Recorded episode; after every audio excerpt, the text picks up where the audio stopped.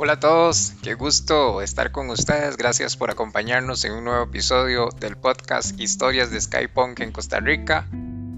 Hoy estamos muy contentos porque vamos a, enriquecer grandemente la historia del Skypunk en Costa Rica en el podcast con el invitado que tenemos. Eh, así que esté atento y no se pierda ni un minuto. Quiero antes de comenzar, invitarlos a seguirnos en Facebook e Instagram como Escapunk de Corazón y además de buscar nuestro playlist en Spotify, eh, donde estamos agregando canciones de todas las bandas en las que vamos hablando en cada episodio. Entonces en Spotify pueden encontrar nuestro playlist y estar atento también ahí, hace, inclusive unos días antes de cuál será el nuevo invitado. Hoy desde Cartago, desde donde hacemos cada episodio o donde nace este podcast, Em, quería hablar un poco de Cartago, que es una de las siete provincias de Costa Rica, los que nos escuchan desde fuera del país. Se encuentra en el centro del país, sin acceso a las costas, limita al norte y al este con, con la provincia de Limón y al oeste y al sur con la provincia o capital de Costa Rica, que es San José. Cartago fue hasta 1823 la capital de Costa Rica. Durante la colonia y el inicio de la República, Cartago era bueno, no solo la capital, sino que era una de las, las ciudades más, más importantes. Em, Cartago en este momento cuenta con 490.903 903 habitantes aproximadamente según el último censo, que es un poco viejito, pero por ahí eso es lo que habla.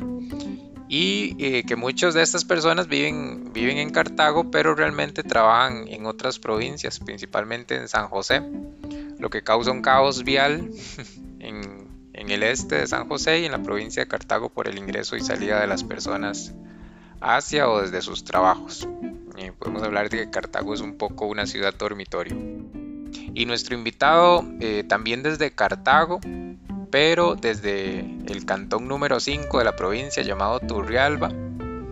Este es un cantón que data desde 1903, sin embargo que está poblado desde hace milenios por las tribus o grupos indígenas que habitaban en el lugar. Precisamente en este cantón se tiene un monumento nacional, se llama Monumento Nacional Guayabo, es patrimonio de la humanidad y que es una de las ciudades es una ciudad indígena que se puede visitar y así conocer bastante de su historia y de la historia indígena de nuestro país así como sus avances tecnológicos, principalmente con el acueducto que tenían en esta ciudad. Entonces también los invito a conocer ese monumento. Y bueno, cuando les hablo de Turrialba, me imagino que muchos ya saben quién es nuestro invitado, guitarrista de la banda Seca y de la banda Continental, Esteban Rodríguez. Qué gusto tenerlo en este episodio, Esteban. Gracias por aceptar la invitación y bienvenido al podcast Historias de Skypunk en Costa Rica. Buenísimo. Eh, muchas gracias, Gregory. A vos, a las personas que están escuchando, a las personas que te ayudan también y que te apoyan en este proyecto. Eh, madre, muy felices de estar en este espacio. Eh, como periodista que soy y como también amante de la historia, madre, creo que todos estos espacios madre, son muy necesarios. La recopilación, la recopilación histórica y la recopilación también oral, creo que es, que es algo importante eh, porque ahí hay mucho aprendizaje, así como uno escucha, escuché el de, de Marco, Marco Calderón, de Endemia, este, todas esas cosas son, creo yo que son muy importantes, así que nada, muy bien, muchas gracias por invitarnos a Teca y Continental, digamos, de cierta manera, también este, compartir este, este momento, claro. Muchísimas gracias más bien por, por estar con nosotros. Y bueno, eh, vamos a comenzar con algunas preguntas sobre el Sky y el punk nacional. Eh, bastantes años en este mundo, muchas vivencias me imagino. Pero Esteban, ¿qué le parece si nos cuenta lo que conoce sobre el inicio de la escena del Sky y el punk en Costa Rica? ¿Cómo comienzan las, cómo que comienzan a dar las primeras bandas tal vez y cuál es la primera banda que tal vez se recuerda? Sí. Eh, así, para serte honesto, eh, digamos que no soy un erudito en el tema de, cuáles fueron las primeras bandas de punk y así, eh, digamos, como a veces no me siento como en la capacidad de decir, digamos, cuál fue la primera banda de punk, pero te podría contar desde mi experiencia, desde lo que yo viví. Eh, nosotros, bueno, yo por cuestiones de universidad, la mayoría lo seca. De ese momento, de 1995, nos vinimos en ese año a San José y en una, en festival de bandas que hacían en, en, la Universidad Latina de Costa Rica, que eso fue hace ya bastante, en el 95, y que la Universidad Latina no era lo que es hoy, digamos, era, no había nadie en ese tiempo, hicieron como una, una cuestión de bandas y alguien nos dijo y nos avisó y pues, participamos. Ese día que estábamos tocando, eh, en ese tiempo no se llamaba Seca, se llamaba Dulcinea.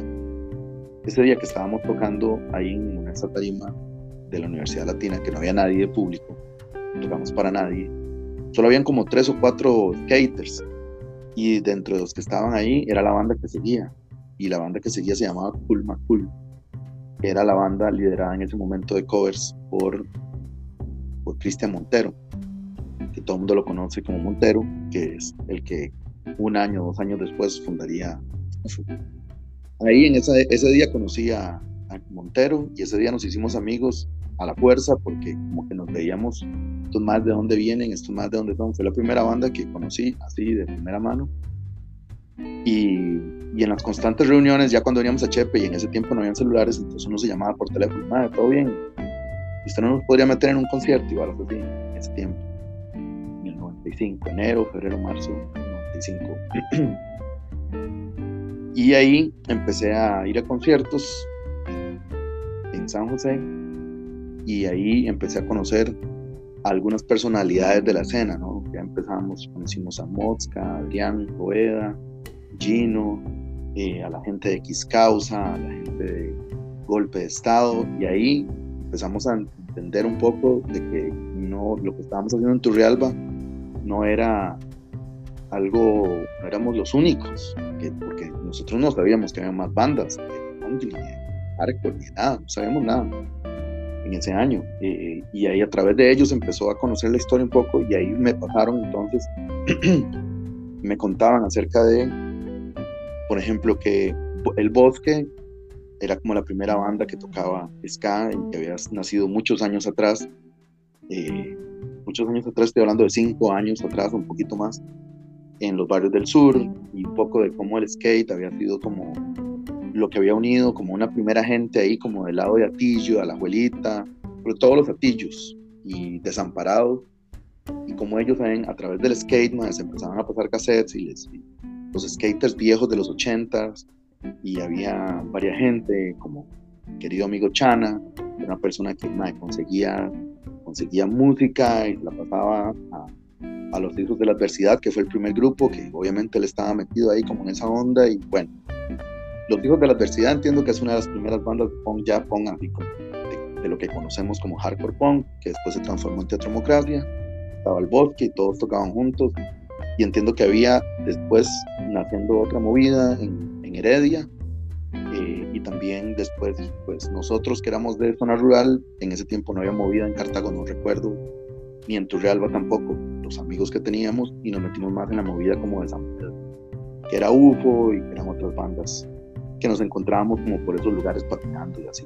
Entonces, digamos que por ahí podría contar lo que yo creo y lo que he escuchado, lo que me han contado mis amigos acerca de, de esas primeras bandas. Y después del 95, pues ya vino toda una revolución de bandas que empezaron a crecer, eh, eh, que nacieron con nosotros, digamos, pero el origen un poco en Costa Rica andaría por ahí.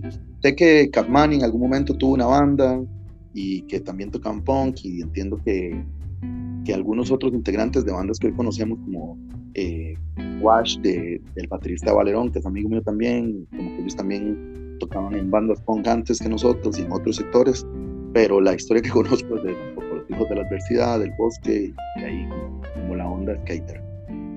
Buenísimo, ojalá ahí en, en, con otros invitados que vayamos teniendo y también vamos a ir consolidando un poco esa historia y irle llegando a, a más información. Más bien súper bueno y muchísimas gracias por ahí. Yo creo que lo que yo he escuchado también anda muy, muy ligado a eso. Pero ¿cómo comienza a gustarle, por ejemplo, a usted, Esteban, o, la gente de Turrialba, este tipo de géneros? ¿Cómo llega hasta ustedes esa, eh, bueno, esta música? Sí.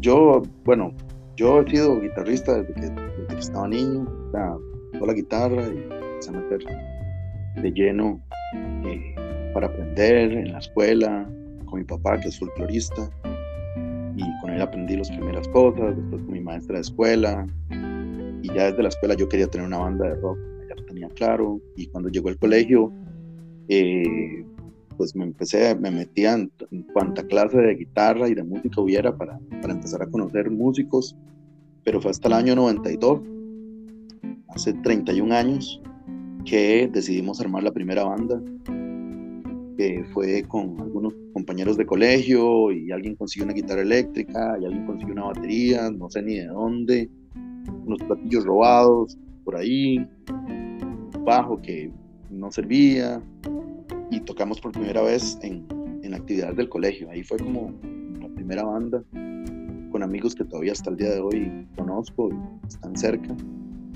Pero eh, pero era como más como rock, ¿no? O sea, nosotros, yo vengo del, del, trash, venía del, heavy metal, estamos hablando que esos son los principios de los noventas, en los principios de los noventas, eh, antes de que fuera un gran golpe, digamos, de la música alternativa y el punk en general, eh, esta segunda ola así fuerte, eh, escuchábamos muchísimo metal, Sepultura, Pestilence, mucho trash, Player, Exodus, o sea, era la música que escuchábamos Celtic Frost y cosas así, más Black apenas estaban empezando a llegar.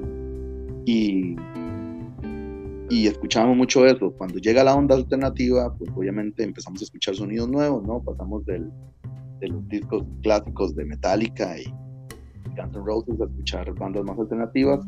Y de repente en esa corriente alternativa empezaron a llegar cassettes de, de discos nada, ¿verdad? Estamos hablando de cassettes. Cassettes que empezaron a llegar de repente de Ramones, de repente uno de Sex Pistols, y, pero yo recuerdo que el que más, los dos, los dos cassettes que yo recuerdo como así, que fueron los que me, donde entendí de qué se trataba el punk, era un concierto del 77 de, de Ramones, Alive, y creo que se llama así, y, y, el, y uno de Misfits. Creo que el grande éxito es el amarillo. Esos dos, esos dos esos dos cassettes fueron así como que fue como escuchar algo completamente nuevo que no había escuchado anteriormente y yo dije, ¿cómo, se llama esto? Entre todos los compas, ¿verdad? En ese tipo patinábamos y también éramos compañeros de cole y de repente esa misma, esa misma eh, ganas, ¿no? Como de seguir escuchando, pues ahí se iba juntando uno con otra gente, iban pasándole cassettes y de repente entendíamos eso. Ya fue para el 95 cuando estábamos, como te dije, en la U, ya habíamos eh, empezado a ensayar, ya habíamos ensayado todo el 94 y ya ahí eh, Alejandro Imbach, que es el bajista, bueno, era el bajista en esa época, ahora es el tecladista, había ido a Argentina en, en diciembre del 95 y había traído una gran cantidad de discos, dos minutos, eh, todos tus muertos, diferentes actitudes juveniles y un montón de grupos más de punk de la época, Ataque 77, imagino, esas cosas. Y entendimos que también se hacía punk en español, con reggae y ska, y, ahí ya nos pegó durísimo como esa identidad latinoamericana, creo yo también. Eh, lo que sí te puedo decir, ma, es que digamos, eh, aunque nosotros hemos tocado punk y después de eso, pues ya con eh, accesibles como eh, los CDs y todo eso, ya sobre todo en San José que nos empezamos a apoyar más con otra gente que nos pasaba ya más discos de NoFX y cosas así, Pennywise ese tipo de cosas. En realidad la base de Seca siempre fue mucho como la música latinoamericana y el rock, eh, el folclore latinoamericano, siempre fue, fue lo primero que escuchamos antes de pasar. Y a mí siempre me gusta decirlo eso porque eh, aunque uno escucha punk y el punk americano, aunque a mí me cuadran melódicamente, a veces las letras no me llegan tanto, Primero porque no sabía inglés en ese momento y segundo porque hay cosas con las cuales no que no me gustan tanto ahora que las, que las leo mejor, digamos. Eh, y, pero el sustento que le dio Azteca fue la música latinoamericana fue la que aportó las letras para la música que hacíamos. Era como que queríamos imitar, ¿no? También eh, el punk tradicional que oíamos, pero, pero no teníamos contenido y siento que el contenido nos ayudó mucho haber tenido esa primera escuela de música latinoamericana. Y así más o menos fui metiéndome y ya, obviamente, pues ya es una cuestión de cada músico, ¿no? De cómo irse refrescando, escuchando nuevas cosas, persiguiendo cafés y sabes por ahí. pero así fue un poco el inicio. Exactamente.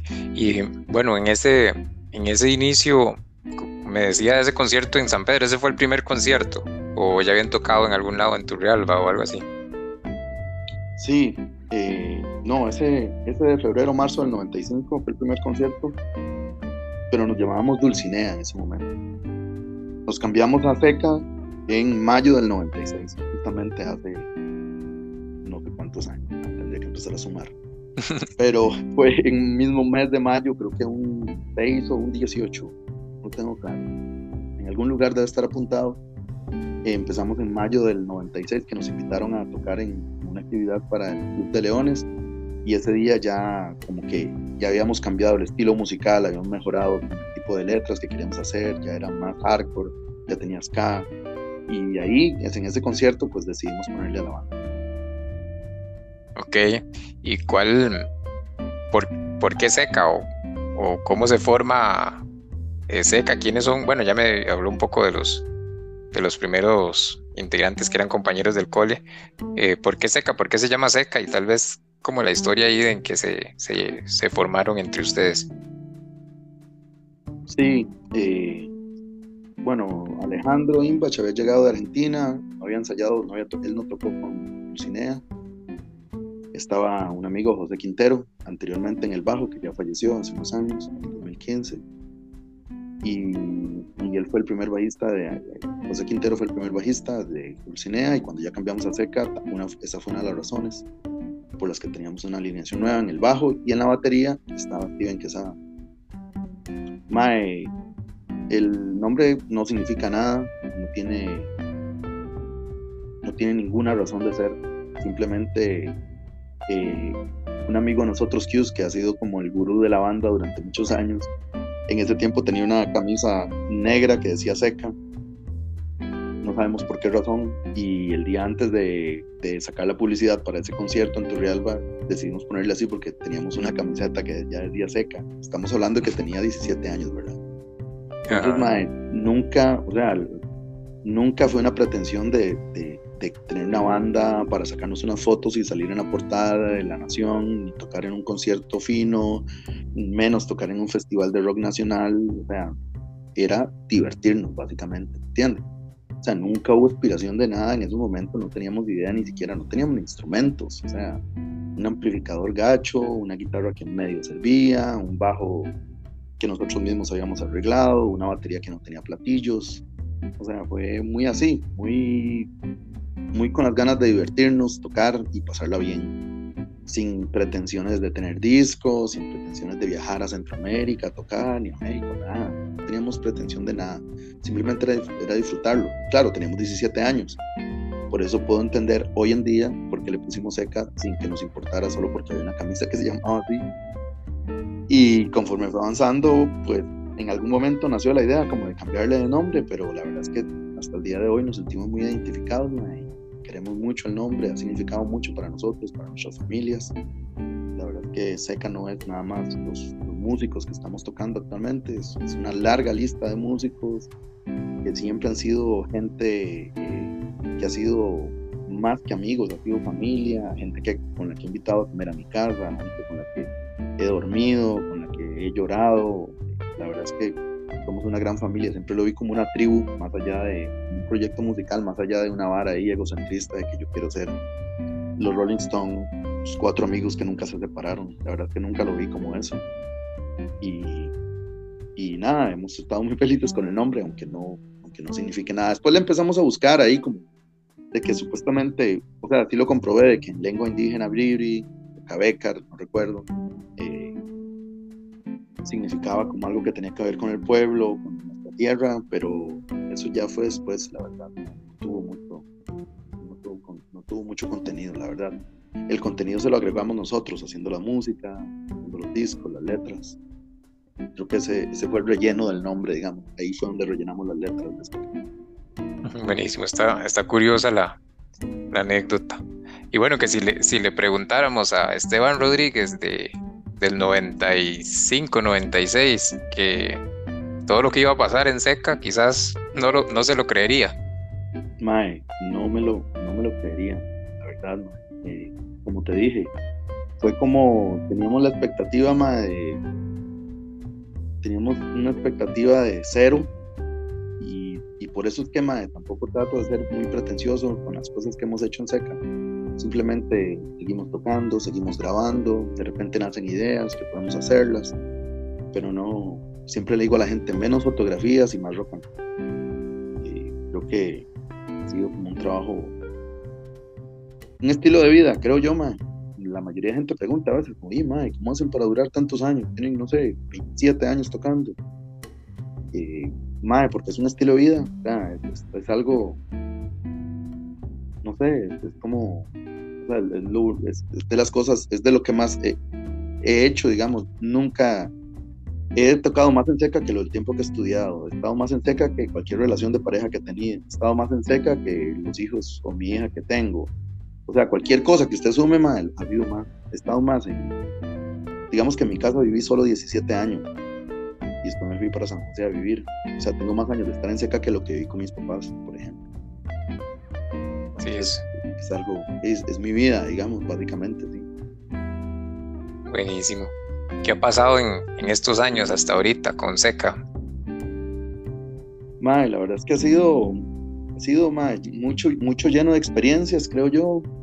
Eh, probar muchas cosas, darse cuenta que unas cosas no sirven, darse cuenta de otro montón de cosas que también de lo que llama uno aterrizar, ¿no? Aterrizar los poner los pies en la tierra, de a dónde van las cosas y lo que podemos hacer y a dónde va a llegar. Eh, creo que ya se nos pasó el tiempo de pensar en, en grandes medios de comunicación y salir en portadas, que se vea Tuanis y que nos reconozcan en México. Creo que eso sucede a base de trabajo, más allá de que no lo quiera hacer. México, Colombia, hemos ido a tocar a esos países y ha sido una experiencia muy tuanis, pero también es una aterrizada de piso de, de que lo más importante, por, por ejemplo, para mí es la música o sea, no puedo perder la perspectiva de que lo más importante para mí es hacer canciones, es, es decir lo que tengo que decir, o sea, como, trabajar mucho en la letra, en la música también, pero no tanto, pero digamos, como lo que decimos sí. Eh, como te digo, más como un estilo de vida que como en busca de, perseguir ahí estrellas o perseguir eh, éxito, ese tipo de cosas. Creo que esas cosas llegan eh, trabajando duro y llegan como, por rebote. Las cosas que hemos hecho hasta el día de hoy, fuimos en el 2007 a tocar Argentina, fuimos a tocar con dos minutos, eh, y en el 2007 todavía siento yo que estábamos como hasta la escena misma nacional, un poco ahí como en, como en, como en, ciernes, ¿no? Como que todavía no entendíamos bien de qué se trataba esto y nos pasó, pasó ir a tocar a Argentina y conocimos unas amistades increíbles y formamos una amistad que se mantiene hasta el día de hoy con ellos, que yo considero la banda más importante de América Latina.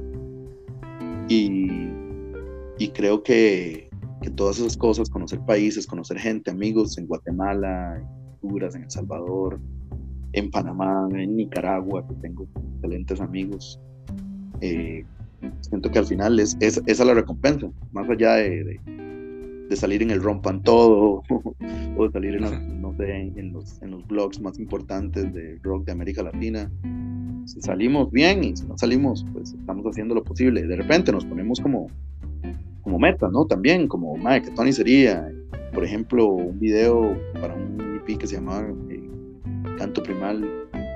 Decidimos hacer el lanzamiento del video primero en Argentina y después en Costa Rica, porque tenemos muchas amistades como que lo estaban esperando y era como un tango y fue una aventura muy y Sacamos un recopilatorio también con bandas de Argentina, con las bandas de Filippi, que es una de las bandas más importantes de Buenos Aires. Y nos hemos codeado con Lumumba, con Pablito Lumumba, con, varias bandas de Chile también. Y, ha sido muy, muy y siento yo que ese ha sido para mí la ganancia, ¿no? la experiencia de vida. La vivencia. sí, porque en los datos pues no, no recuerdo alguna banda costarricense que haya pegado internacionalmente y que esté firmada por una gran compañía, esté girando y grabando discos como lo suelen a uno de, cuando estaba más joven, ¿no? Como que te vendían esa idea. Creo que al final lo más importante es pasarla bien y hacer música y, tomar buenas decisiones con la banda. Creo que también eso es importante, saber dónde toca, con quién toca. No sé, ese es, mi, ese es mi pensamiento. Puede ser que esté equivocado y puede ser que también otros compañeros de la misma banda tengan otros conceptos, que por suerte existen otros conceptos que nos han llevado a Colombia, por ejemplo, de promoción también y así, pero, pero creo que en mi opinión personal es un poco eso. Súper bien.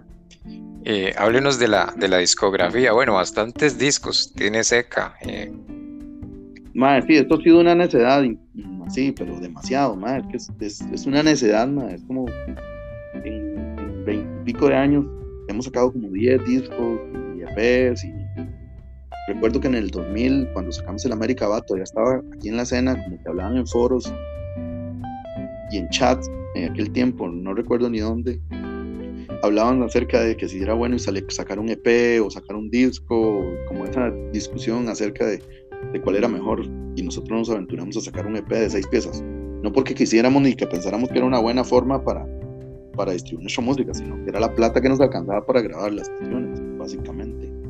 Que en ese tiempo eh, Radio UFO fue un elemento eh, ¿cómo podría decirlo?, importantísimo y, que cambiaría la historia también un poco del rock nacional, porque en ese tiempo el estudio de Radio pues tenía las puertas abiertas y Leo León grababa las mismas bandas que sonaban en la radio. Entonces fue como un negocio redondo para todo el mundo. Las bandas se benefician, la radio se beneficia y la escena se beneficiaba. Entonces ahí arrancamos con ese EP de América Band en el 2000 y después ha sido una constante. A los dos años decidimos otra vez volver a grabar y a los dos años volvimos a grabar y a los tres años volvimos a grabar y en el 2010 volvimos a grabar y en el 2012 volvimos a grabar y en el 2016 otra vez y en el 2020 en pandemia y, nada, y aquí estamos todavía contando ya algunas canciones que podrían grabar, podríamos grabar, no sé, no creo que este año, pero bueno, que ya están en bola, digamos, ya para volver a grabar. Eh, y ha sido a puro, a puro costo de la banda y a puro también trabajo de cada uno de nosotros que ha puesto dinero y eso. Nunca se ha visto como una pérdida, más bien ha sido una inversión de Otuanis. Eh, pero sí, más, son, son muchas grabaciones que a veces eh, sí, a veces es un poco difícil, ¿no? Como quedarle bien a todo el mundo en el concierto. Nosotros quisiéramos tocar canciones que nunca tocamos, pero de repente tenemos que tocar 25 minutos o media hora y, y se nos hace muy pequeño el, el setlist como para tocar todo lo que quisiéramos. usted no se imagina lo que es hacer un playlist, con, porque yo quisiera tocar todo, pero no se puede. Y, y por ejemplo, el Cantar Opinando tiene como 17 canciones, o sea, ya solo eso ya es menos, o sea, hay que tocar menos un chivo normal. Entonces, el haber grabado tanto se nos, nos dificulta eso, tocar todo lo que queremos pero, pero ha sido, y bueno, y aquí también hago eh, el, lo subrayo, lo pongo negrita, de que tampoco es que han sido, tampoco han sido las grabaciones más impresionantes, bien grabadas, que al principio algunas personas nos dijeron, man, no suban esos discos a, no suban esos discos a Spotify, vuélvanlos a grabar, o hagan grandes éxitos y graben mejor las piezas y vieras que a mí nunca me importó esa vara. La, mayoría, mucha de la música, no diría que la mayoría, pero mucha de la música que yo escucho está mal grabada. Punk viejo, setentero, de los ochentas, el mismo disco Operation Navy, eh, Regan Jude, eh, un montón de bandas eh, que la verdad, o sea, que están mal grabadas, pero por ejemplo, Psicosis, Neurosis, ¿cómo se llama?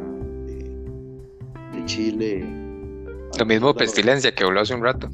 Mae, sí, leucemia, o sea, y parte de la música que me ha inspirado y que mae, siento que me corre las venas por la sangre está mal grabada, entonces nunca me arrepiento de eso, creo que se hizo lo mejor que había posible. Es un documento histórico, ¿me entiendes? O sea, es el momento, así sonaba, se hacen las letras, eso era la energía. Si lo cambias, mae, va a perder el corazón. Entonces, digamos que nunca me he arrepentido de eso y, ahora estamos, pues, en los últimos discos hemos tenido la suerte de, trabajar con, Mario Miranda, es un increíble técnico, ingeniero de sonido, y, nos ha aportado también mucho conocimiento y, obviamente ha mejorado, levantado el sonido de seca. pero, pero, pero es, como parte de eso, ¿no? Es como una dinámica, es como un, es como un animal vivo, seca, y de repente es de esta forma, de repente es de la otra, de repente suena así, de repente suena ancho, grande, de repente suena más bajo. Creo que esta parte ha sido muy divertida. Sí, a veces uno no se espera, digamos, cómo va a venir el, el próximo disco, digamos, cuando sale. Eh, es, diferente, digamos, pero sí el, el sonido va, va, mejorando cada vez, ¿verdad? Cada día se escucha mucho mejor. Y bueno, yo, por ejemplo, en, el tiempos de cole disfrutaba los primeros discos, los disfrutaba enormemente, ¿verdad? Y todos los disfruto realmente todavía. Todavía yo me, me pongo a escuchar los, los primeros y como siempre, ¿verdad? Que uno trata de, en algún momento quiere escuchar como cosas viejas y entonces pone un, hay un playlist de, música un poquito más viejita. May, es que yo creo que es una vara rara. Yo puedo entenderlo ahora, pero la juventud tiene una energía eh, implacable, O sea, no, no, jamás podría. O sea, yo podría tratar de hacer una canción al estilo de hace 20 años, del Cantar Opinando, del América Van, pero no me va a quedar igual porque el conocimiento que tenía musical en ese momento y la energía y lo que quería gritar y lo que quería decir. Eh, por eso te digo que es como un animal, ¿no? Que va creciendo, como un, ser vivo que va evolucionando. Y, y, a, mí, a mí también me gusta escuchar de vez en cuando, me gusta escucharme.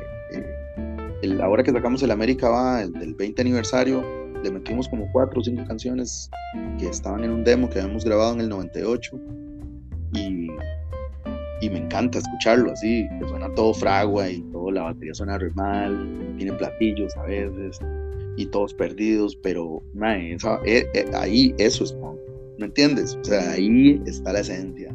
Yo no sé tocar nada, más tampoco, man, estamos haciendo lo mejor posible porque queremos gritar estas varas. Si no hay mejor explicación que esa para el punk rock, no, no encuentro otra, por lo menos en el caso de nosotros. Buenísimo, Esteban. Y bueno, la siguiente pregunta, yo creo que usted se me adelantó un poquillo y ya nos contó bastantes. yo, hablo, yo hablo demasiado, man. Entonces que cortar. No, no, no. Súper bien. Eh, la pregunta era sobre las giras fuera de Costa Rica. Ya nos contó algún detalle, pero recuerdo que, bueno, de los primeros, bueno, de los primeros grupos que yo vi, que yo decían, esta es una banda grande ya porque, porque yo soy de la zona, o era de la zona de Los Santos y costaba eh, ir a un concierto más grande, ¿verdad? Pero Seca llegó llegaba a cualquier lugar, digamos. Me acuerdo de haberlo visto en San Gabriel, creo la primera vez, San Gabriel de por allá por Acosta. Em, entonces me pongo a pensar en todos los lugares que han podido tocar aquí en Costa Rica y bueno, y fuera de Costa Rica, que ya también nos comentaba un poco. Sí, Mae, esto es una. Eso también es parte de la juventud, creo yo, mae estar como con estas ganas, ¿no? Como ese ímpetu, porque como te dije, eh, muy rápidamente, sé que inicia como un proyecto de amigos para divertirse y para pasarla bien, pero de repente se va, ese ser vivo va evolucionando y va cambiando y de repente ya grabamos y cuando grabamos ya se convierte en otra cosa y ya nos salen muchas más oportunidades de tocar. Definitivamente el grabar fue, fue el paso, ¿no? Ese fue el paso. Y después de ahí también tuvimos es una vara rara, pero digamos, ser de Turrialba en los noventas y tener, no, no diría si, no sé si éxito sea la palabra, pero tener, crearse un espacio en la escena eh, local de la época, fue, fue algo que suena difícil, no fue tan difícil porque no había muchas bandas, no había no habían locos como uno que se quisiera mandar, ¿me entiendes? No conozco a nadie en Marviñas que tuviera una banda en esa época y que se quisiera hacer este tipo de cosas. También lo que sucede normal en las historias, ¿no? en las historias de, cuentos de hadas, ¿no? Estábamos en el momento, o sea, en el momento preciso, en el, año preciso, ¿me entiendes? Como que hay ciertas cosas que también se, que están fuera de nuestro control, pero que también nos apoyan, ¿no? Como conocer a Montero en ese primer concierto, eso ya fue un paso de, ahí me ahí adelantamos como tres años de escena, de conocer a alguien que estuviera ya metido en la escena y haciendo conciertos. Y de ahí saltamos a Giovanni, que en ese tiempo era niño problema y así. Pero digamos que algunas de las, de las cosas que más me impresionan era que el hecho de venir a tocar a San José era, ya, era un, ya era un mérito. Pero después nos empezaron a invitar a un montón de lugares. O sea, como decía San Gabriel, creo que fue la primera vez, también hace muchos, muchísimos años. A Grecia fuimos muchísimo tiempo, también en los 2000. Eh, y uno de los lugares que yo te digo, mae, era una escena que tenía demasiada gente y que uno, cada vez que le decían que fuera a tocar a Guapiles, mae, era un éxito, se volvía loco. Es más, nosotros podíamos ir hasta sin cobrar. Con que nos pagaran la gasolina, nosotros íbamos, porque la escena en Guapiles Mae, yo recuerdo, o sea, no sé cuántas veces toqué en Guapiles. Eh, tocamos una vez con dos minutos, pero había un lugar que se llamaba el rancho, el rancho no sé qué, mae, que era, era, un, era un chuzo, o sea, era, madre, y salir fuera de San José, ir a tocar ahí, a ese lugar, era increíble. A mi madre hemos ido, en San Ramón nunca tocado, pero a Punta Arenas en ese momento también, en aquellos años del 2000 también fuimos a Punta Arenas, con Wilmer, que era de la banda de Morama. Eh, en Cartago recuerdo haber ido en la parte alta, hacia esos lados, en ese tiempo. La verdad es que sí, y, algunos conciertos eran, o sea, con el peor sonido, digamos, como en Punta Arenas, era un barma a la par del baño que uno se tenía que quitar para que pasaran al bar mientras cantaban. O sea, historias así de, bizarras. Y en Todas las experiencias. Sí, y en Turrialba también, en algunos casos muy tuanis y en otras veces eh, con el peor sonido tocando en un polvazal, eh, con todos los instrumentos sucios y un aguacero.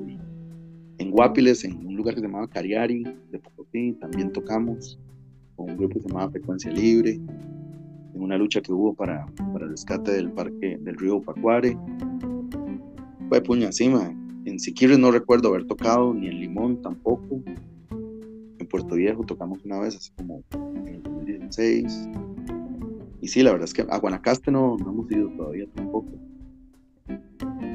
ya por el año 2006, eh, algunas bandas empezaron a salir a, a Panamá. Y de repente nos vimos también como metidos en la onda, ¿no? Como, mira, están saliendo fuera del país y esas amistades son nuestras amistades y también tenemos amistades allá. Yo ya había ido en el 2001, 2002 con Adrián Poveda a Panamá a pegarnos la fiesta y, y, ahí hicimos un montón de amistades, como que hicimos un, fuimos primero como de edición a conocer bien cómo estaba la escena y, eso, y fuimos a varios conciertos y nada, y ya nos colocamos en tres fechas. fue por tu lado, que Adrián tocaba en ese tiempo en UFO y nosotros bueno, igual Adrián fue con nosotros a tocar con Seca. Ya en el 2006 fuimos. Y, y esa fue la primera vez en el 2006 que, fuimos a Panamá. En el 2007 volvimos a ir y ese año nos quedó demasiado tuanis porque fuimos a Panamá, regresamos para tocar en Semana U de la Universidad Nacional y después a la semana nos fuimos para Argentina y tocamos con dos minutos y ese mismo año en el 2007 dos minutos regresó acá entonces fue como una hora muy tonis porque pudimos compartir chivos allá y chivos acá. Ese fue eh, uno de los conciertos primeros conciertos que yo que yo pude ver a dos minutos en, Pikachu en Pikachu sí. Y chivazo man. Sí me acuerdo que de anécdota que bueno uno de mis mejores amigos en ese tiempo eh, hicimos una vaca verdad bueno un ahorro como de tres meses para poder pagar la entrada, ¿verdad? Que, que si usted la ve ahorita es súper barata, pero imagínese en tiempos de colegio, como siete mil, o algo así, cinco mil quinientos o por ahí andaba. Y, y la cuestión es que, que, mi amigo lo disfrutó ese concierto, hasta yo creo que salimos en, en como en una portada de la Nación o algo así, eh, abrazados, todos contentos, ¿verdad? Eh, pero la anécdota es que mi amigo falleció despuesito. Y, y, siempre quedó como, como esa anécdota por ahí en ese concierto, pero lo disfrutamos demasiado. Qué bueno, buenos recuerdos entonces. Sí. Sí, esa fue una época muy tuanis, porque ahí hicimos como el primer, la primera salida y luego volvimos a salir eh, en el 2012 y decidimos hacer Centroamérica eh, bueno, en el 2012 fuimos a Nicaragua primero, a un aniversario de cumpleaños de Augusto César Sandino. Y, justo en esa gira eh, del 2012 nos salió la oportunidad de tocar en, el año siguiente en, en, Centroamérica, en Guatemala. Entonces hicimos una, una gira que es, bueno, no me acuerdo cómo se llamaba, pero creo que era la gira del canto primal, que era, tocamos miércoles en, en el Lobo Estepario, que se ponía demasiado tuanis entre semana. Tocamos en el Lobo miércoles, el jueves tocamos en Guatemala, el viernes en El Salvador y el sábado en Nicaragua y el domingo regresamos a Costa Rica, Una vara, una estupidez de viaje, como tres semanas de goma, horrible, sí, fue terrible. Cansado. Media banda, media banda, media banda dejó la banda. o sea, un desastre, aquello fue un desastre, pero un desastre muy tuano.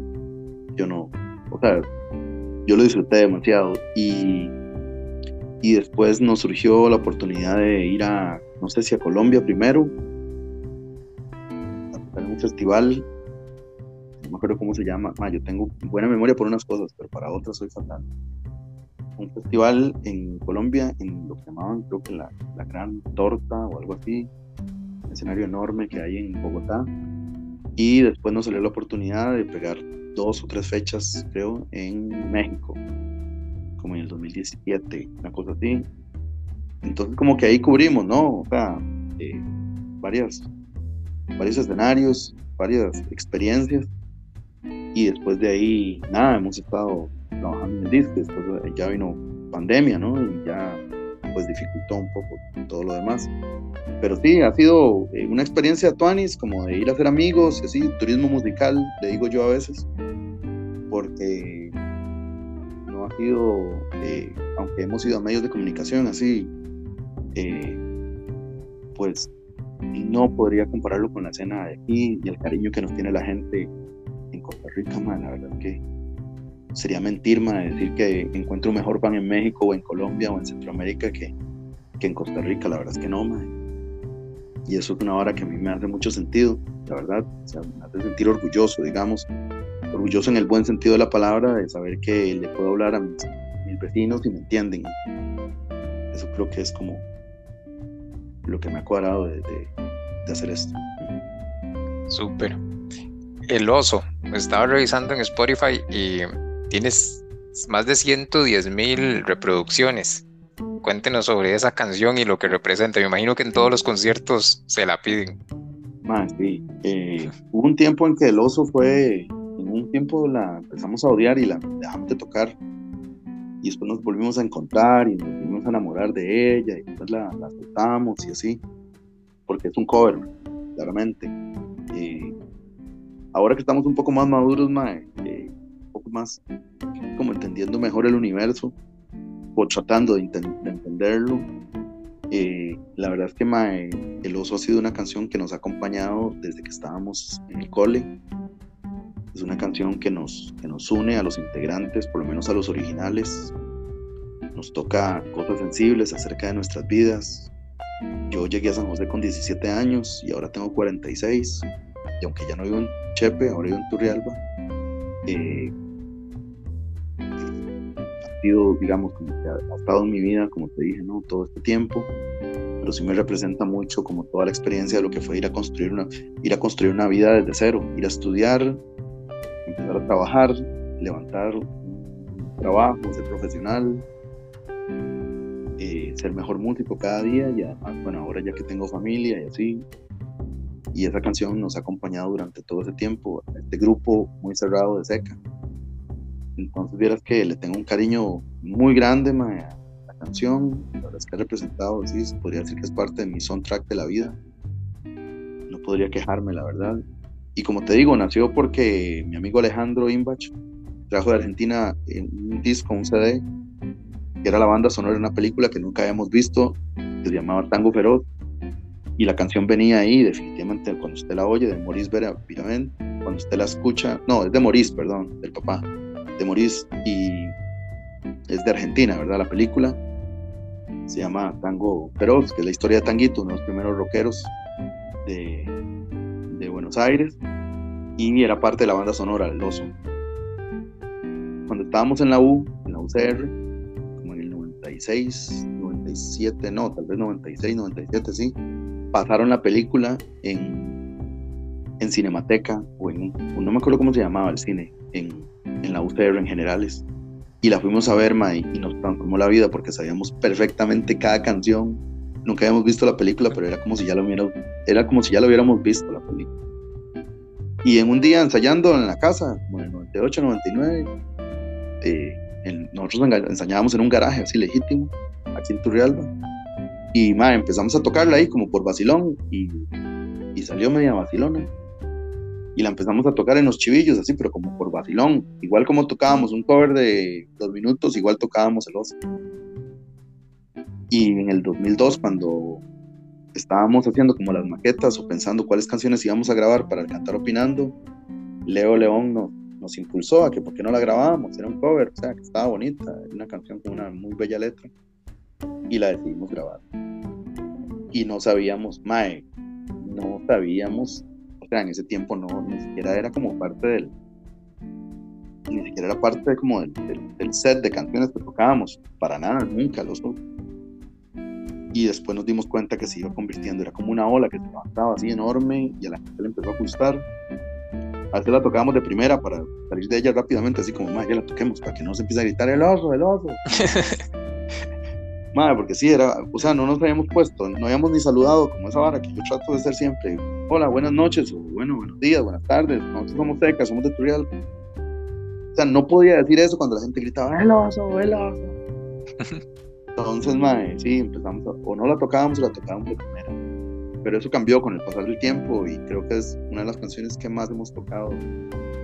Eh, yo la disfruto igual cuando la tocamos, creo que es como tocar una pieza de Charlie García o no sé igual me da ese mismo sentimiento, así como de tocar de alguien que admiro musicalmente.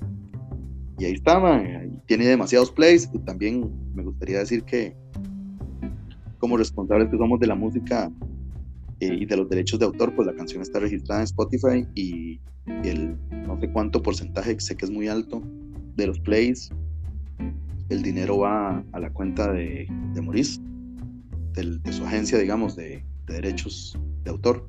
Entonces, digamos que estamos al día con, con cada play que le da la gente.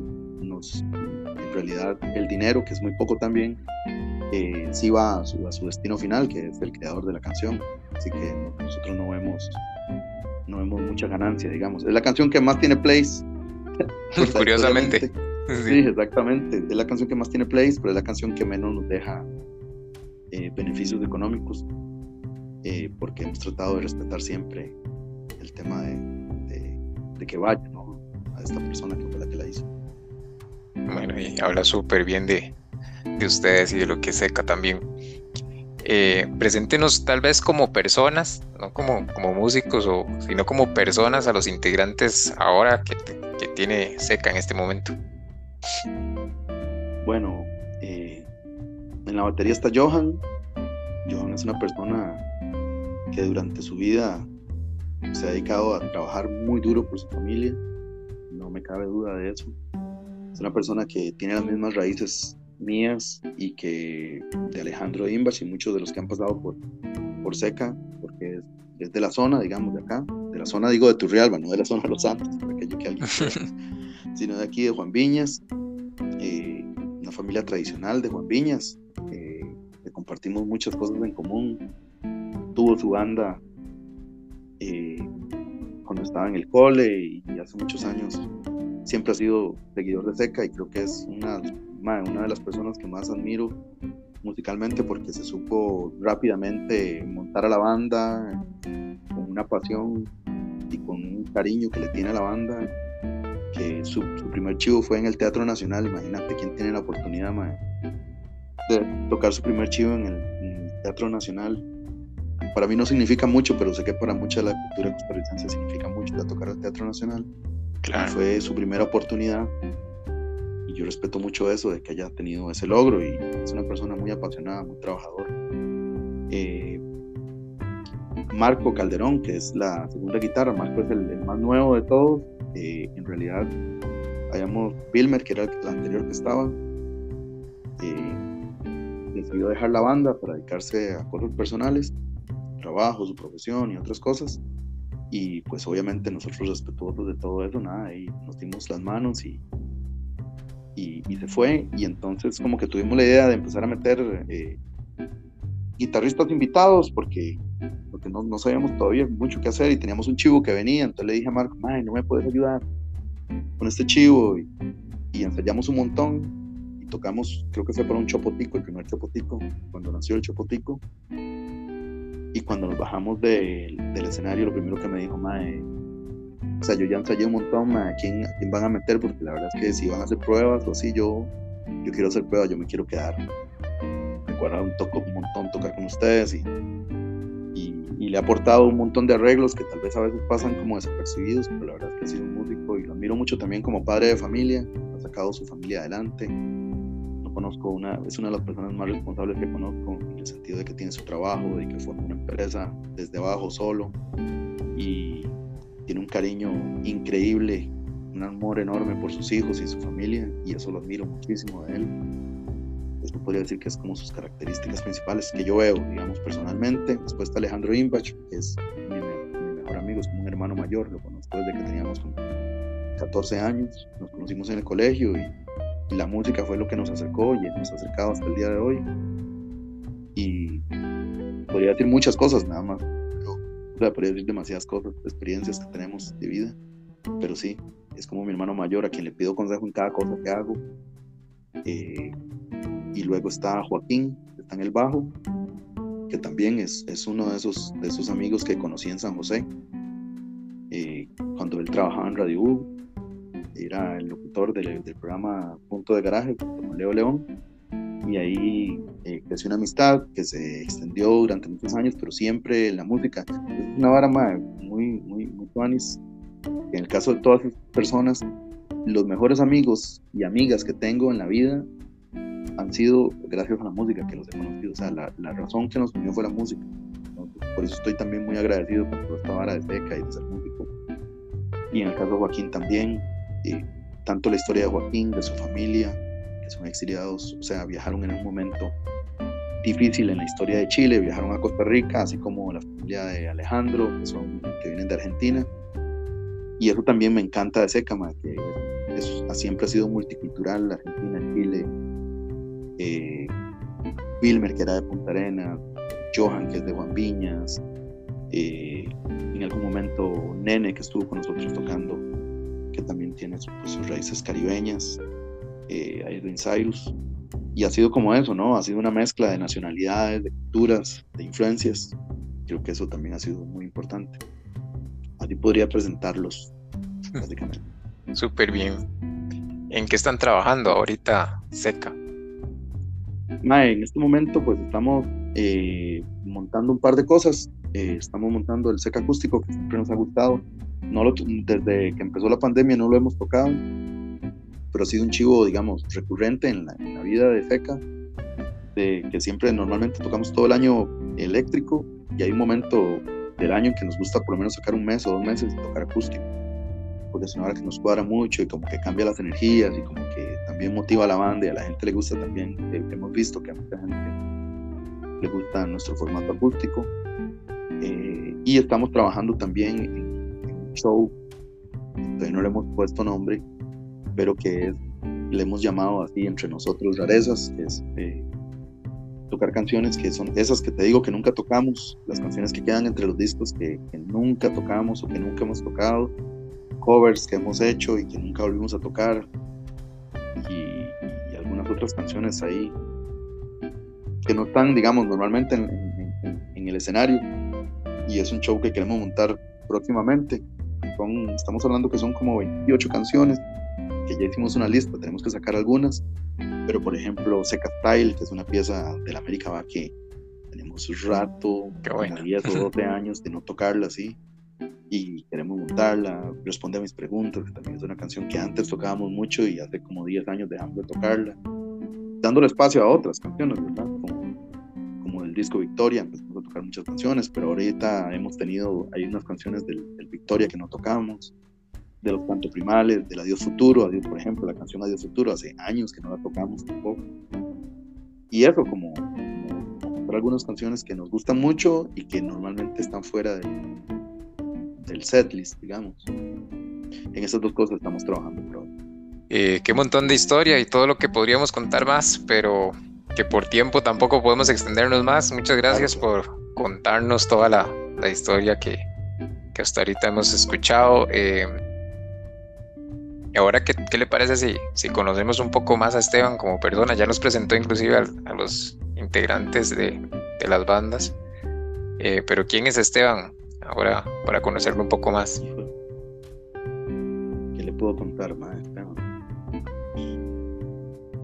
En Turrialba, tengo 46 años, eh, estudié periodismo, me he desarrollado en el campo del periodismo toda mi vida, desde que a los tres meses de haber empezado a estudiar periodismo me conseguí un trabajo, o me consiguieron un trabajo más bien, un profesor de mi universidad. En ese momento vio algo que no veía en los otros estudiantes, no sé qué será, y empecé a trabajar en una revista de la, de la Nación en aquel tiempo, en el 95, que era una revista juvenil, hablando sobre skate, hablando sobre rock, el underground tico en ese momento, en el 95, Garbanzos, el parque, hasta ese momento todavía era underground, digamos, el parque, y Niño Problema, y ese tipo de cosas, eh, las tetas de Ofelia, Cool Macul, las bandas que eran en ese momento. Eh, había muchas, que su papi y yo, y bueno, era un montón de bandas en ese momento, los garbanzos ya estaban tocando, y, y ahí como que empecé también a, a, meter, a meter mano, digamos, en medios grandes, tratando de, de, de, no de levantar, pero por lo menos de levantar la mano de que había una escena ahí de rock surgiendo, caminando.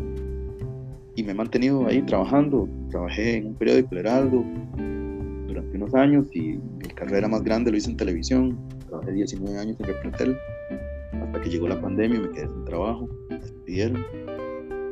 Y ahora estoy en Turrialba, estoy muy agradecido con, con todo lo que me ha dado la vida.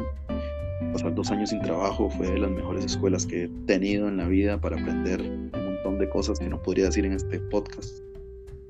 Pero, pero nada, y ahora soy papá, que eso también me hace muy feliz poder, poder hacer cosas para, para darle vida a otra persona y, y también esa oportunidad de dar vida. Yo pienso que, ha sido una de las cosas que más me ha inspirado últimamente, como para tratar de dejar un mundo mejor. Y no practico mucho deporte, practico a veces corro, hago atletismo ahí, pero mi deporte es el rock and roll, la verdad, me he dedicado a eso. Y ahora vivo en Turrialba, un calor terrible que hacen estas semanas. Estos días ha estado insoportable. Ya me imagino. Aquí donde estoy, más estoy sudando, digamos, aquí donde estoy hablando, más. Y, bueno, no, he tenido hobbies, no, no sé, man, no, para mí la música es, mi hobby es, es, mi hobby, mi vida entera es o sea, como que no le he dedicado chance ni a los deportes, ni a hacer como, no sé, o coleccionar cosas, carritos y cosas así. Eh, lo mío, conseguir discos y oír música y leer música y cosas. Ese podría ser, podría resumir mi vida. En realidad, sí, ha girado mucho en torno de la música y el trabajo, el periodismo. Eh, sí, y bueno, y no sé, me, desde muy joven me, me interesó el tema social. Entonces he tratado de leer mucho, sobre todo soy muy sensible ante la injusticia, creo que me ha ayudado mucho. Yo recuerdo que estaba viendo los noticieros en aquella época, en los 90, cuando estaba en el cole, y yo veía un secuestro, veía una balacera y ese tipo de cosas, inmediatamente me iba a escribir una canción, a veces con lágrimas en los ojos, no, entendía muy bien, pero como que el tema social, el, ver el sufrimiento de los demás, o más bien la lucha por la injusticia, eh, como que me movió cosas. De ahí que admiro a un montón de personajes emblemáticos de, de América Latina y eso también me, hace, eso me también tengo un conocimiento, estoy consciente del lugar donde vivo en América Latina, en las condiciones rurales en que crecí y eso me ha ayudado mucho para tener los pies en la tierra y entender también cómo, cómo los sistemas económicos, cómo, el, los sistemas políticos también nos han afectado y nada, creo que he tratado de dejar eso un poco en las canciones. podría decir que ese soy yo un poco. Eh, dos, eh, dos valores que para usted sean muy importantes en la vida. Está buena esa pregunta, Mae. Bueno, no sé si será un valor, pero eh, creo que una de las cosas que, digamos, que, más valoro que más respeto a las personas es cuando se hacen cargo de las decisiones que toman, porque yo estoy tratando de hacerlo también. Eh, está bien que uno se puede quejar de las cosas, de las circunstancias, a veces de la, del destino y de la suerte, pero, pero ser consciente de las decisiones que uno toma tiene consecuencias negativas o positivas. Creo que ese es uno de los valores que más, no sé cuál nombre será el que no sé si responsabilidad, puede ser responsabilidad. Pero para mí en este momento es como eso, ¿no? Como yo me hago cargo de las decisiones que tomé, de las consecuencias que tienen mis, mis acciones. Y me encantaría que, que las personas fueran igual. un poco la quejadera por un lado y más bien eh, hacernos cargo, ¿no? De las cosas que hacemos. No que nos pasan, sino de las cosas que hacemos. Y por otro lado también creo que valoro mucho más el, el, agradecimiento. En eso soy yo más militar, aunque sea una mierda ser militar. Pero digamos, lo que quiero decir es que en eso soy como muy disciplinado en el tema de agradecer a las personas que tengo que agradecer. En el tema de la música, más siempre me gusta ir a saludar a todas las personas que trabajan en el, en el escenario. Creo que es un valor, creo que es un valor muy importante, más ir a agradecer al sonidista, a las personas que contribuyen. constantemente me saludo a las personas que trabajan en los servicios sanitarios cuando hay conciertos, porque yo no sé por qué, pero los percibo, digamos, percibo más a esa gente que al público. Estoy pendiente más de lo que le pasa a la muchacha que tiene que limpiar el reguero de agua que hubo en el escenario. Estoy más agradecido con eso, con ella, que porque yo sé que son trabajos que, son, duros, que son difíciles, que no son bien pagados y que hay una familia detrás que está detrás de ese, ese trabajo. Entonces, no sé, el agradecimiento creo que es uno de los valores también que valoro mucho. Uno de los valores que valoro mucho, uno de los valores que aprecio mucho en las personas y en mí. Buenísimo, Esteban. ¿Qué siente al estar en el escenario? Pero como qué tanto ha cambiado ese sentimiento también desde, no sé, los primeros años, ese primer, tal vez esos primeros conciertos o ese concierto en, en la Universidad Latina, a ahora, ¿verdad? Con la madurez y, que, se posee. Sí, hay como dos sentimientos ahí, uno que es el nerviosismo que había antes, que uno iba sin saber muy bien en lo que iba a pasar, porque era tan mal músico, que usted sabía que a media pieza todo el mundo se le olvidaba y era un desastre, sabía que terminar a la fuerza, era como un terror aquello, era cada vez que subía el escenario es como, que nos vaya bien, así legítimo, gritarle al universo, ojalá que nos vaya bien por, porque no éramos muy buenos. Ese ha ido desapareciendo con el pasar de los años porque por suerte he estado rodeado de muy buenos músicos y ahora más que nunca. Y el otro sentimiento que, está muy presente es el de, el de la adrenalina. antes de, pensar de empezar un chivo, antes de empezar una canción, siempre hay como un, un paso de... Una es como una emoción, es que no, la gente dice adrenalina, no sé, no sé qué será la adrenalina. Yo lo que siento es como una emoción de cómo nos va a ir, de cómo lo va a recibir el público, de cómo lo voy a, si lo, lo voy a hacer bien. Eh, y yo el otro día leía a Joan Manuel Serrat, que decía que él empezó a cantar muy joven, tiene, bueno, acaba de terminar de hacer su última gira, tiene más de 50 años en el escenario. Y él decía que el día que él pierda esa sensación de subirse al escenario después de 50 años y que pierda ese nerviosismo, mejor se, mejor se retiraba porque ya no había. O sea, parte de las emociones más importantes de ser artista es ese momento en que usted se sube al escenario. Es como un, es como un nerviosismo, pero a la vez es como una energía potente, como cuando hay un accidente y usted tiene que levantar un carro y lo levanta, así, usted dice, salió esa fuerza. Es un poco eso, esas dos energías, son las que más siento y trato de concentrarme mucho porque me distraigo mucho y se me olvidan las letras a veces. y es una vara que siempre me chingan, que si se me olvida la letra es porque le puse atención a algo. si, si pierdo la concentración en el chivo, me pierdo la letra. Y entonces trato como de estar muy concentrado siempre, desde que inicia hasta que termina el chivo.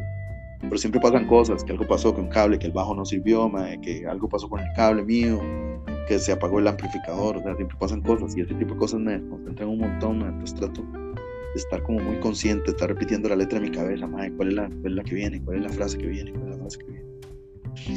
Eso podría decir que es como lo que más siento, más. Una de las últimas preguntas, ¿cuáles son sus bandas favoritas, nacionales e internacionales? Pues, qué difícil, ¿eh? Voy a empezar a quedar mal a un montón de gente con esa pregunta. Mae, de mis bandas favoritas de Costa Rica, eh, sin duda, Hormigas en la Pared. No es como una lista de uno, dos, tres, pero Hormigas en la Pared es una de las bandas que más me ha gustado desde que estaba joven. Garbanzo, sin duda alguna, es una de las bandas que más me gusta también. Por un tema de que nos conocimos. Eso es otro libro que podríamos hacer, otro podcast, de cómo nos hicimos amigos de los garbanzos y desde carajillos, empezábamos a jalar chivos y, y, ensayaban en mi casa, Imagínense, ensayaban en mi casa en San José, era un desastre aquello. Te recuerdo el primer chivo de Parra, digamos. Estuve ahí en ese chivo sí, que siempre caminaron muy juntos, ¿verdad? Nunca se separaron y, son, los, son las bandas que se mantuvieron durante todas las adversidades de, que hubieron en la, en la escena durante mucho total. tiempo. Sí, entonces diría Hormigas, diría que Mosca y diría que Continental, aunque yo toque en ella, mae. Es una de las bandas que más me gusta y que admiro porque como que sí vino a hacer algo diferente. Eh, y no sé, es como de las bandas así. Más allá de que yo toque, en realidad creo que es más bien Adrián. Adrián como, Adrián como músico, podría decir. Sí, exacto, Continental, Monte, todo lo que hizo con Upo también en su época, lo que hizo con Mosca, es uno de mis mejores amigos y es, sí, todas esas bandas alrededor de él creo que las admiro mucho. Súper bien. Eh, una pregunta un poco profunda ahí. Si ves un adolescente o un joven que le gusta el rock, la música, eh, que le gusta tal vez tocar algún instrumento, ¿qué consejo le daría a usted con toda la, la experiencia vivida? Mae, le diría que no, que no se aburra, de esto. o sea, el éxito de, la música es estar constante con ella. La única manera de recibir la alegría de la música es nunca separarse de ella, tocar, hacer canciones, tenga éxito o no tenga éxito. O sea, yo creo que el éxito lo define cada persona, que es lo que cree, del significado que le agrega. Para unas, cosas, para unas personas significa una cosa, para otras otra. Pero yo lo que le diría es, es, es madre, darle, o sea, tomarlo como un estilo de vida, tocar para mucha gente, para poca gente. O sea, creo que la música, siempre, siempre me preguntan eso, madre, que si Costa Rica se puede vivir de la música. Yo pienso que no se puede vivir económicamente de la música, por lo menos en el estilo de música que hacemos nosotros, pero sí la música nos da vida. Es al revés no es que nos da para vivir, es que me da vida. O sea, ella es como, un, como una energía que tiene la vida y por las cuales hago las otras demás cosas que toca hacer, que toca salir a hacer. Si no estuviera la música, man, no trabajaría, la verdad.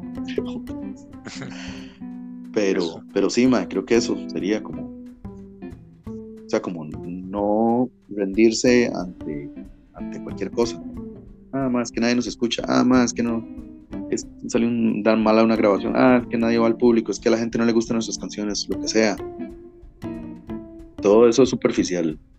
Lo verdaderamente que llena más es, es, hacerlo porque a uno le gusta. Y también, si y ve el momento de, de retirarse porque, porque siente que no tiene o que quiere hacer otras cosas también. tampoco hay que sentirse mal por dejar la música, creo yo lo que te digo acerca del valor de hacerse cargo de las decisiones. es que si quiere dejar la música, que la deje. Pero si en realidad quiere dedicarse a eso, que no se detenga. Súper bien. Y no, Dave, em, muchas gracias por acompañarnos, Esteban, sacar el tiempo, que sé que también es muy complicado, hablamos hace un tiempo y, estaba muy ocupado compartir este rato. Y de verdad se le agradece muchísimo. Que... No, pues gracias a vos, Gregory, por el espacio, Creo que como te digo, como te dije al principio, o sea, este tipo de cosas, eh, más que hablar de, de, cómo hice las cosas o cómo medio las hicimos, es más como inspirar a la gente a que se pueden hacer cosas muy lindas, que no tienen que ser muy grandes, pero tienen que ser, pero sí muy lindas. Y, hacerse lo que te digo, ¿no? Como estar agradecido con todo lo que, hacemos. Y gracias a vos y gracias a la gente, si llegó a este momento de la entrevista, escucharla, el podcast, pues muchas gracias a todas las personas, la Sí, no, muchísimas gracias, mucha admiración, Esteban. Nos vemos en una, en una próxima. Pura vida, muchas gracias. Y bueno, con esto llegamos al final de otro podcast de historias de Skypunk en Costa Rica. Hoy un episodio bastante bonito. Gracias a todos por llegar hasta acá y escucharnos. Eh, para nosotros es un privilegio hacer este tipo de material que contribuyan a, a conocer un poco la historia de la música que tanto nos apasiona. Los invito a escucharnos en Spotify y en Apple Podcasts o en YouTube también y seguirnos en Facebook e Instagram como Escapón de Corazón. Eh, los invito a seguir, a seguir el playlist que tenemos en Spotify, en el cual pueden encontrar las canciones de las bandas que vamos conversando, inclusive antes de que salga el episodio, para así tener alguna pista. Gracias a todos por escucharnos, que tengan muy bonito fin de semana.